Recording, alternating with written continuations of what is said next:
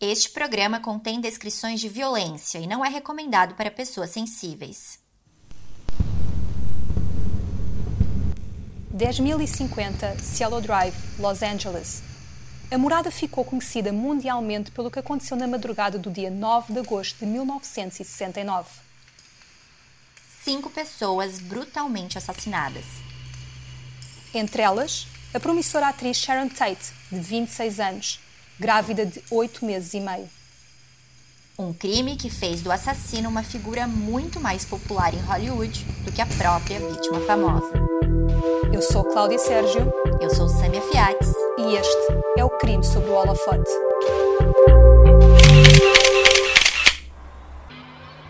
A década de 1960 foi marcada por uma efervescência social. O movimento hippie e movimentos como o feminismo, pelos direitos civis e contrários à guerra do Vietnã tomavam as ruas dos Estados Unidos da América. Ao mesmo tempo, Hollywood encerrava a era de ouro do cinema, com clássicos como Psycho, de Alfred Hitchcock. Idolatrava estrelas como Julie Andrews e Elizabeth Taylor. E foi neste clima que Sharon Tate lançou-se no cinema. O primeiro papel de destaque da atriz foi no thriller inglês Eye of the Devil, de 1966. Mas foi o filme seguinte que mudaria tudo: The Fearless Vampire Killers, ou em Portugal, Por Favor Não Me Morda o Pescoço, de Roman Polanski. O realizador polaco e a atriz norte-americana conheceram-se nos bastidores desta produção, em Londres, e a atração foi imediata. Os dois casaram-se a 20 de janeiro de 1968. Neste mesmo ano, Sharon Tate foi nomeada ao prêmio de atriz mais promissora do ano nos Golden Globes pelo papel em O Vale das Bonecas. Polanski lançou o aclamado filme de terror Rosemary's Baby, ou na versão portuguesa, A Semente do Diabo, considerado até hoje um dos clássicos do gênero. Em 1969, os dois já esperavam o primeiro filho e juntos foram viver em Bel Air, uma das zonas mais nobres de Los Angeles. A casa ficava no número 10.050 Cielo Drive. Já grávida, a atriz usou o tempo em que a gestação ainda não era visível para filmar a comédia franco-italiana 12 mais uma. Seria o último trabalho de Sharon Tate. Terminadas as filmagens, Sharon Tate e Roman Polanski passaram várias semanas juntos em Inglaterra, antes de a atriz regressar aos Estados Unidos em julho de 1969. O realizador permaneceu na Europa a trabalho.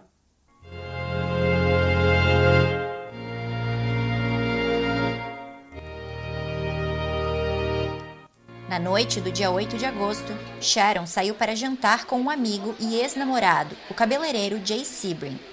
Os dois foram acompanhados de um amigo de Polanski, o cineasta Wojciech Frakowski, e a namorada Abigail Folger, que estavam hospedados na casa da atriz. Depois do jantar, os quatro regressaram à casa na Cielo Drive. Na manhã do dia 9 de agosto, às 9 da manhã, o agente Robert Burbridge foi chamado até a Cielo Drive para atender uma ocorrência.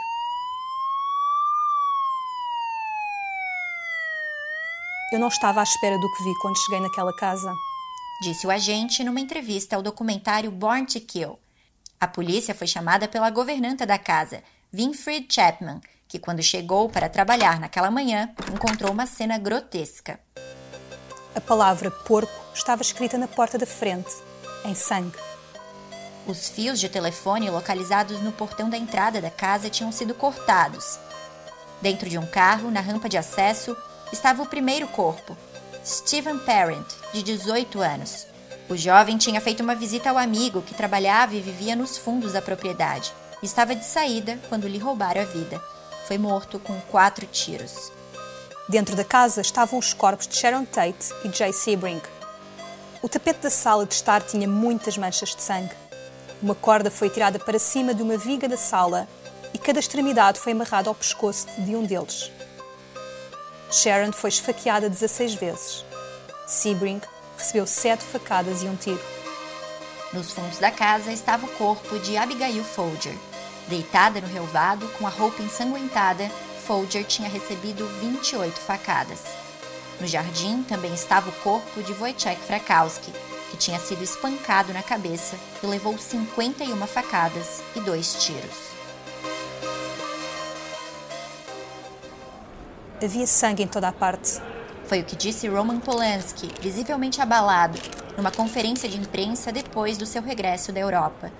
O realizador foi um dos primeiros suspeitos do crime, por ser o marido de uma das vítimas, mas foi descartado depois de fazer um teste de polígrafo. O crime abalou a cidade de Los Angeles e Hollywood estava em pânico. Mas na noite seguinte aos assassinatos de Cielo Drive, mais sangue seria derramado. O dono de supermercado Leno LaBianca e a sua mulher Rosemary foram mortos com facadas dentro de casa, no subúrbio de Los Feliz. Nas paredes foram deixadas mensagens em sangue: Morte aos porcos e Helter Skelter. Nos dias seguintes aos crimes, a polícia realizou uma grande investigação, mas não conseguiu encontrar o responsável. Cresceram rumores na imprensa de que Sharon Tate fazia parte de um culto satânico, ou que Polanski teria encomendado o assassinato, ou que as mortes teriam sido resultado de uma orgia sangrenta. Por sua vez, o realizador polaco entrou numa investigação paralela e investiu todos os recursos possíveis para encontrar o ou os culpados, como revelou o próprio numa entrevista exibida no documentário Sharon Tate Murdered Innocence. Passei noites nas garagens dos meus amigos a usar químicos nos carros para identificar sangue.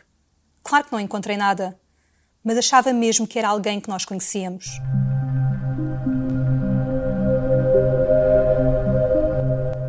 Mas apesar de toda a investigação policial, a solução para os casos viria de dentro da cadeia. Quatro meses depois dos assassinatos, uma jovem de 21 anos, presa pelo envolvimento em roubos de carros, fez revelações à colega de cela. Susan Atkins admitia ter sido uma das responsáveis pelas sete mortes. A história era maluca. A Susan era uma pessoa agradável, doce. Ao conversar com ela naquela altura, qualquer um pensaria que a história era impossível. Estas são palavras do agente Mike McGann, responsável pela investigação do caso Tate, numa entrevista ao documentário Born to Kill.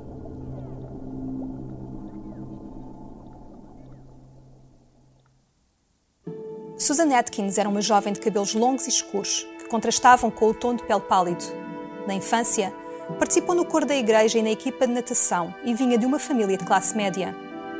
Após a mãe ter morrido vítima de cancro, Susan tornou-se uma adolescente rebelde e difícil de lidar.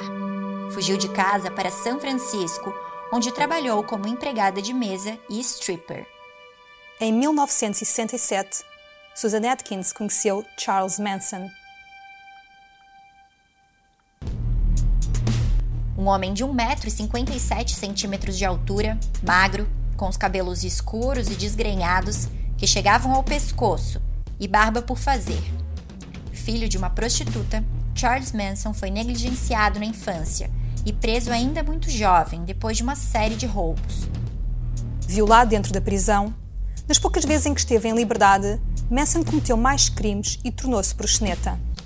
Aos 32 anos, Charles Manson tinha passado a maior parte da vida atrás das grades. Nos últimos anos de prisão, teve contato com a cientologia, uma religião que se tornava popular em Hollywood na década de 1960. Charles Manson começou a escrever músicas baseadas nas novas filosofias e queria um futuro no mundo do espetáculo. Numa atmosfera de liberdade do fim dos anos 1960, com o discurso certo pelo amor livre, Charles Manson conseguiu manipular jovens raparigas para uma espécie de seita chamada de Família Manson.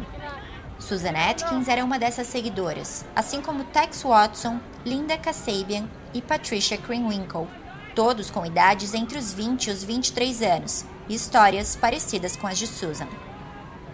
A partir de 1967, num autocarro, o grupo viajou pela Califórnia num clima de sexo, drogas e rock and roll. Quando chegaram a Los Angeles, a família instalou-se num cenário de filmes de faroeste desativado, o Spa Movie Ranch. Manson ofereceu os favores sexuais das suas seguidoras ao dono do local, em troca de poderem viver ali. A vida do grupo em Hollywood tinha um objetivo pessoal para Charles Manson: a fama. Entre os vários contactos dentro da indústria da música, Dennis Wilson, dos Beach Boys, parecia o mais promissor. A banda até gravou uma das músicas de Manson, Cease to Exist, que acabou tendo o título trocado para Never Learn Not to Love. Mas o líder da família Manson não recebeu os créditos pela canção. Também foi Dennis Wilson quem apresentou Charles Manson a Terry Melcher, filho da atriz e cantora Doris Day. Melcher era produtor musical e prometeu ajudar Manson a ter um contrato como editora. As promessas nunca se concretizaram. Terry Melcher namorava a atriz Candice Bergen. O casal viveu até janeiro de 1969 no número 10.050 Cielo Drive. Foi quando Roman Polanski e Sharon Tate mudaram-se para casa.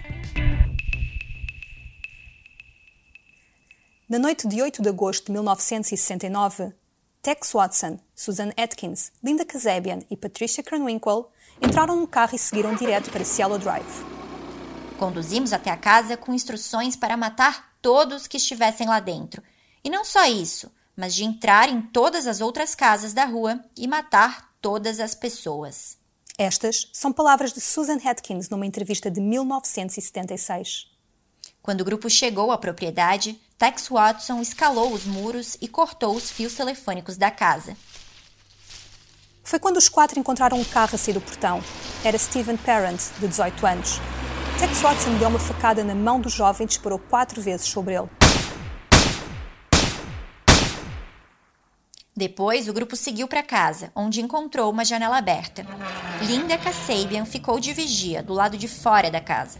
Tex entrou pela janela e abriu a porta da frente para Susan Atkins e Patricia Krenwinkel. Quando parou-se com o primeiro hóspede da casa, Wojciech Frkowski, Tex Watson disse: Sou o diabo e vim fazer coisas do demônio.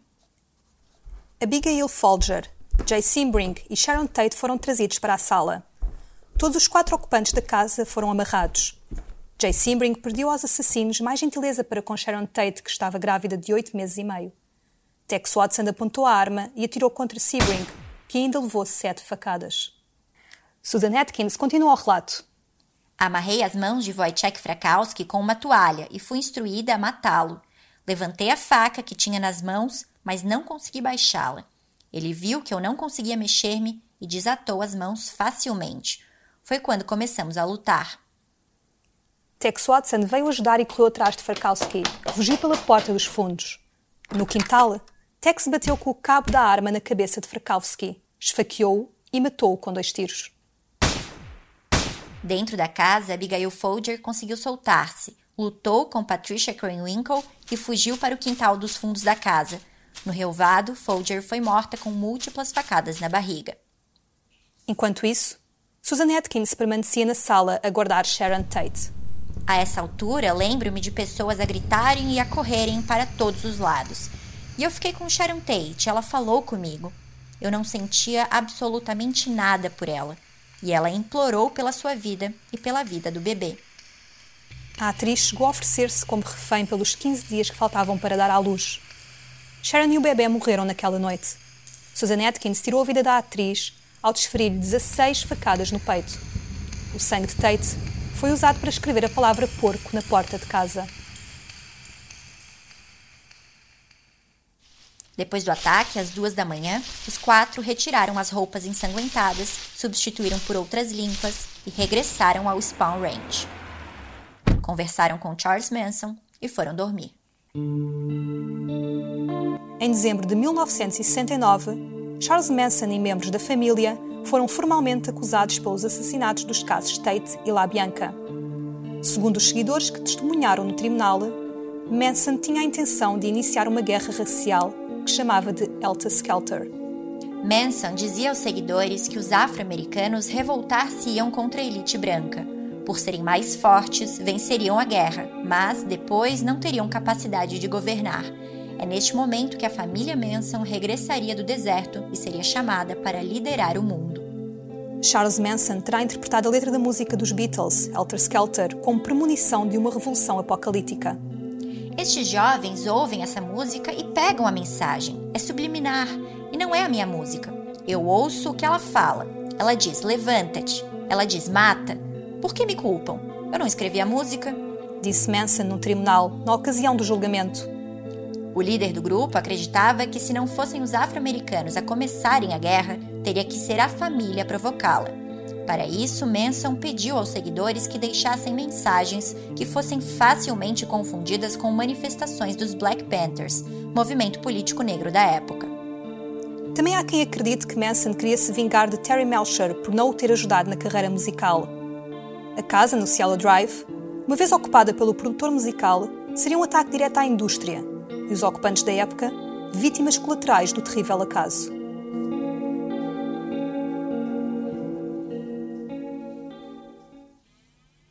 Depois de um julgamento extremamente midiático, no dia 29 de março de 1971, Charles Manson, Susan Atkins, Patricia Krenwinkel e Leslie Van Houten, que participou dos assassinatos do casal LaBianca, foram condenados à pena de morte. Os quatro raparam a cabeça para ouvir o veredito em tribunal. Linda Kasabian testemunhou contra o grupo. Por não ter participado ativamente dos assassinatos, não foi acusada. Tex Watson foi julgado em separado e recebeu a mesma pena dos quatro. Em 1972, a pena de morte foi extinta na Califórnia e todos tiveram as penas alteradas para prisão perpétua. Susan Atkins converteu-se ao catolicismo e disse que quando cometeu os crimes estava sob efeito de ácidos, LSD e cocaína. Atkins morreu em 2009, aos 61 anos, com um tumor cerebral. Patricia de Krenwinkel é atualmente a mulher presa há mais tempo na Califórnia. Envolveu-se em programas de recuperação para alcoólicos dentro da prisão e formou-se em serviço social. Já teve 14 pedidos de condicional recusados e tem direito a mais um em 2022. Em 1975, Tex Watson converteu-se ao cristianismo, casou-se em 1979 e formou-se em administração em 2009. Watson já teve a liberdade condicional recusada mais de 15 vezes. Charles Manson morreu em novembro de 2017, aos 83 anos, de causas naturais. Doris Tate, a mãe de Sharon Tate, tornou-se ativista pelos direitos das vítimas e lutou até o fim da vida para que os assassinos da filha permanecessem presos. Morreu em 1992, aos 68 anos, com um tumor no cérebro. Atualmente, é a irmã de Sharon, Deborah Tate, quem continua a militar pela não libertação dos membros ainda vivos da família Manson. A casa 10.050 Cielo Drive foi demolida e a morada alterada.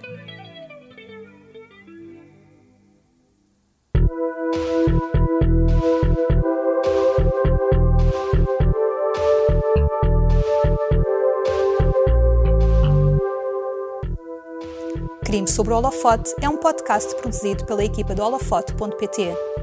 Apresentação: Cláudia Sérgio e Sami Fiates. Escrito por Sami Fiates. Captação de som: Jorge Verdasca. Edição: Jorge Verdasca e Sami Fiates.